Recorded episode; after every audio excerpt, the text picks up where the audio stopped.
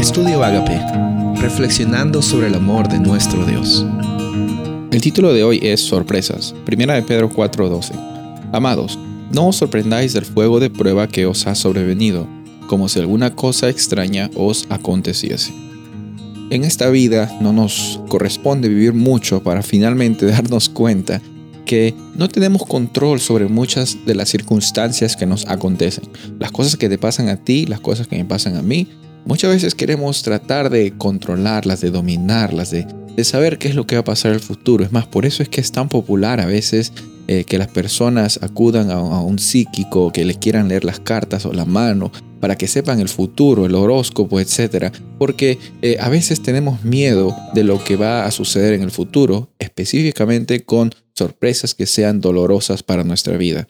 Algún problema futuro en el área financiera, algún problema quizás con alguna enfermedad, alguna relación que tenemos con amigos o familia que nos termina haciendo ah, dolor hacia nosotros. Yo no sé, hay bastantes circunstancias, bastantes áreas que muchas personas eh, tienen miedo de, ser, de ser atacadas porque en algún momento han sido heridas y tienen miedo de que eso suceda otra vez.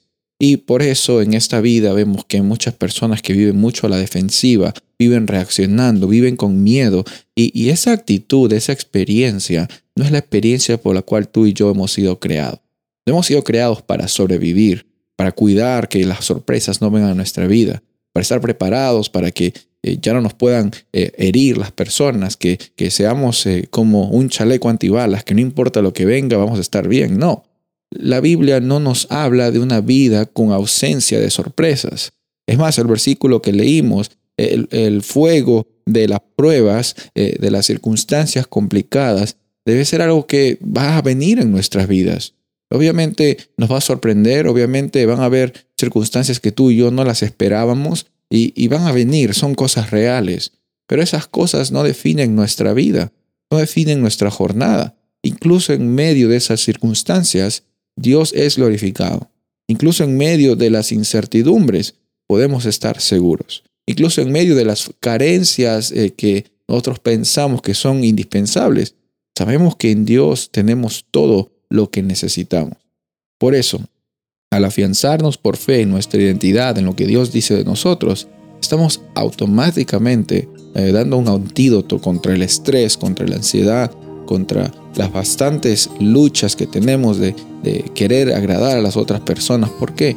Porque sabemos quiénes somos. Y hoy día yo te invito a que reconozcas que en Cristo tú tienes todo lo que necesitas.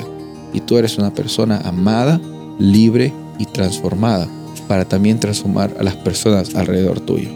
Soy el pastor Rubén Casabona y deseo que tengas un día bendecido.